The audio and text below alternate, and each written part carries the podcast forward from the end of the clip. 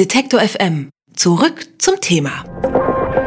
Jetzt unser diensttägliches Stadtgespräch. Da schauen wir ja immer in eine größere deutsche Stadt und fragen Medienkollegen vor Ort, was die Menschen bewegt. Heute drängt sich mal wieder die baden-württembergische Landeshauptstadt Stuttgart auf. Dort ist der Streit um das Bahnprojekt Stuttgart 21 nach dem Stresstest wieder so richtig aufgeflammt und auch ein überraschender Kompromissvorschlag von Schlichter Heiner Geißler hat die Streithähne nicht besänftigen können. Jetzt drohen die Stuttgart 21 Gegner mit einem heißen Herbst und mehr über die Stimmung vor Ort kann uns jetzt Jürgen Weibel vom Südwestrundfunk sagen. Guten Tag, Herr Weibel.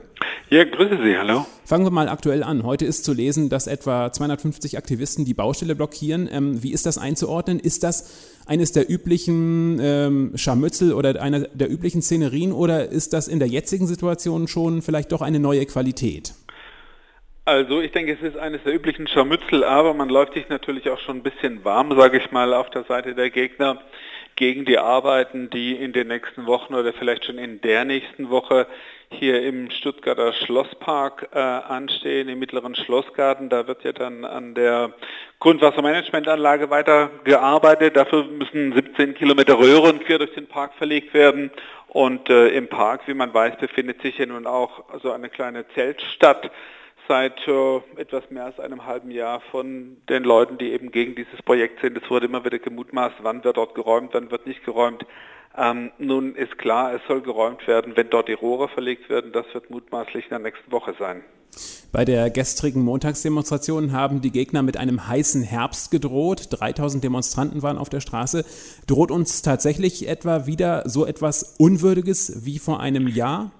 Also ich denke, es geht natürlich im Herbst nochmal wirklich anders ab. Die Demonstrationen werden deutlich wahrnehmbarer sein, als sie es im letzten halben Jahr waren. Ähm, das Aktionsbündnis gegen Stuttgart 21 hat ja die Schlichtung am vergangenen Freitagabend unter Protest verlassen, weil sie gesagt hat, ähm, solange die Bahn sich nicht mal bereit erklärt, den Kompromissvorschlag von Schlichter Heiner Geißler zu prüfen, äh, macht es für sie auch keinen Sinn, da weiter daran teilzunehmen. Außerdem wollen sie noch einen weiteren Stresstest für den bestehenden Bahnhof und für ihren Kopfbahnhof Alternative auch gemacht äh, gesehen haben.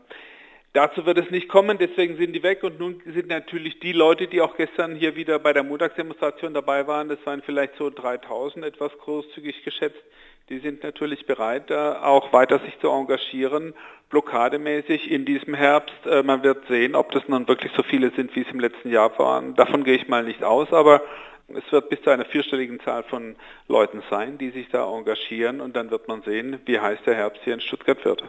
Diskutiert wird ja auch noch über den überraschenden Kompromissvorschlag von Schlichter Heiner Geißler, den er ja am Freitagabend ganz plötzlich aus dem Hut gezaubert hat.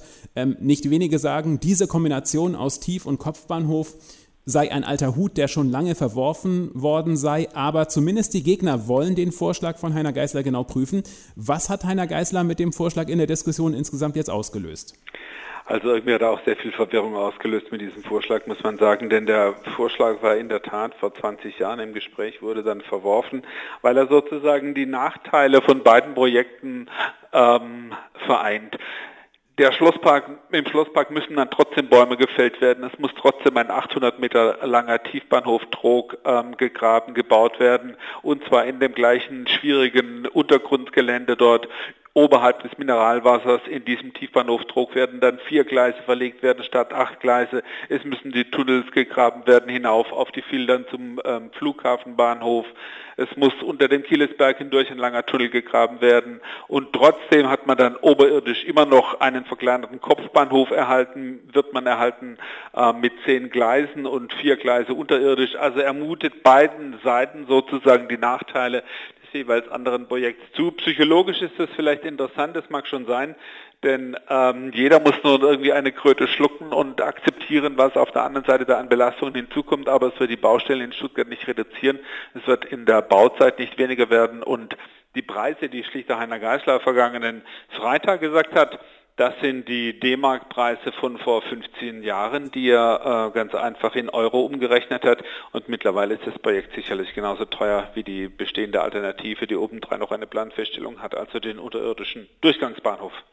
Heiner Geißler hat den Vorschlag, seinen Kompromissvorschlag ja auch mit markigen Worten äh, angesagt am Freitag. Das hat ihm ja auch schon Kritik eingebracht. Ähm, er hat ja von dem totalen Krieg gesprochen. Ähm, welche Rolle hat Heiner Geißler sich denn jetzt insgesamt verschaffen? Hat ihm das Ganze schlecht getan? Also für ihn selber zunächst mal ein Schlichter, glaube ich, hat er sich natürlich prächtig aus der ganzen Geschichte herauskatapultiert. Er hat sich das sehr engagiert und hat äh, auch immer wieder betont, welche großen Tarifstreitigkeiten er in den vergangenen Jahrzehnten ähm, geschlichtet hat und welche er dort in den Griff bekommen hat. Hier in Stuttgart hat er gemerkt, da kann man sich mutmaßlich die Zähne ausbeißen, denn äh, die beiden Lager, Kopfbahnhof und Durchgangsbahnhof, die Bahnfreunde, die Vertreter der Bahn und natürlich die Gegner des Milliardenprojekts Stuttgart 21 sind einfach unversöhnlich und man bringt sie nicht zusammen. Man bringt sie nicht mal zusammen bei einem bei einer Diskussion über diesen Fahrplanstreit und da hat nun in letzter Minute Heiner Greisler sozusagen die Reißleine gezogen und dieses Ass aus dem Ärmel geholt, was die Bahn ja schon zwei Tage vorher äh, von ihm gehört hat, dass er da einen Alternativvorschlag, einen Kompromiss in der Tasche hat. Man hat gehofft, bis kurz vor 18 Uhr würde Geisler dann diesen Vorschlag doch nicht mehr auf den Tisch bringen. Er hat ihn nun gebracht und da haben sich natürlich alle im Moment drauf gestürzt.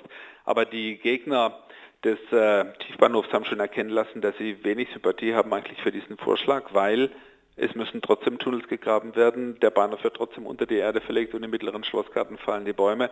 Und preislich bietet es auch keinen Vorteil. Es bietet einen Vorteil für Heiner Gasel, dass ich sagen kann, gut, ich habe hier meine Arbeit getan, ich habe einen Kompromissvorschlag gemacht, so hat es ja auch gesagt, und damit kann ich mich jetzt in die Berge zurückziehen, aber die beiden Lager hat es in keinster Weise aneinandergebracht. Ironischerweise hatte der jetzige ähm, grüne Verkehrsminister Winfried Herrmann diesen Vorschlag schon einmal vor einem knappen Jahr geprüft und damals auch schon verworfen. Also wenn er jetzt sagt, er prüfte nochmal, ist es ja gut, aber es ist auch nicht das erste Mal, dass er ihn dann prüfen wird. Letzten Endes stellt sich auch die Frage, wie es dem grünen Ministerpräsidenten Winfried Kretschmann jetzt ergeht. Äh, die Gegner haben ihn aufgefordert, aus Vereinbarungen mit der Bahn auszusteigen. Er solle sich nicht vorführen lassen, hieß es. Ist jetzt der Moment gekommen, wo Kretschmann möglicherweise zerrieben wird? Also das ist wirklich eine schwierige Situation, ein schwieriger Spagat hier für die Landesregierung. Die SPD ist ja bekanntlich für das Projekt, die Grünen sind dagegen. Kretschmann hat bereits angekündigt, also wenn der Stresstest bestanden ist, dann akzeptieren wir das Ergebnis. Nichtsdestotrotz wird im Herbst eine Volksabstimmung kommen. Die muss erst noch vorbereitet werden. Die CDU hat schon angekündigt, ähm, sie wird gegen diesen Volksentscheid klagen wollen.